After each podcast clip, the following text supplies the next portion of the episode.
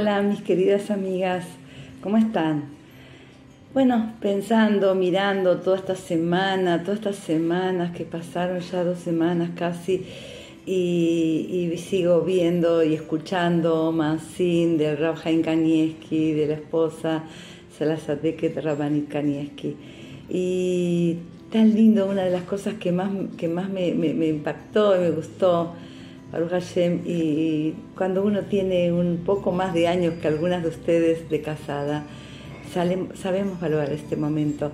El hecho de que cuando se eh, levanta el Rab, el Haim, que estaba diciendo las Berajot a Shahar, y él decía las Berajot, y ella decía Baruch Baruchemo, Amén, Baruch Baruchemo, Amén.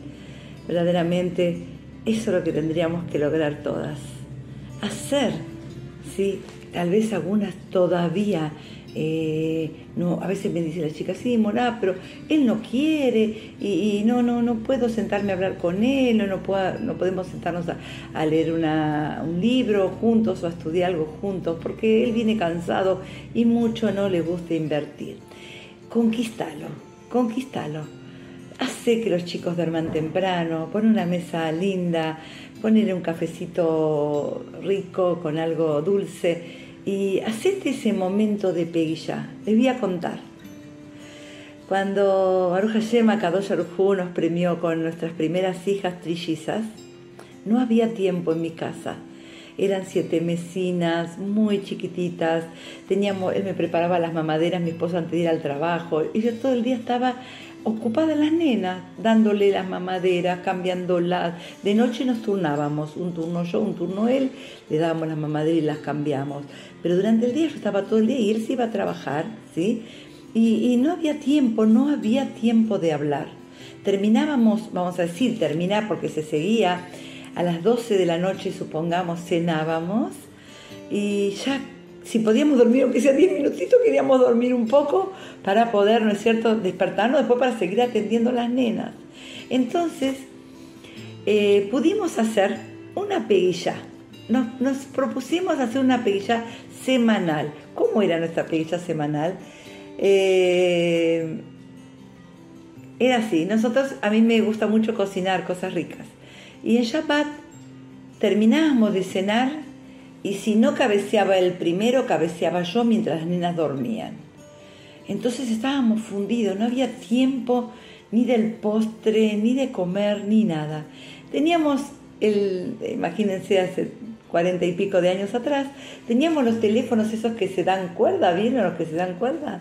Entonces dijimos, bueno, Vamos a poner ese, ese perdón, el teléfono, perdón, el, eh, el, despertador, el despertador, no el teléfono, como estamos acostumbrados a que nos despierta el teléfono.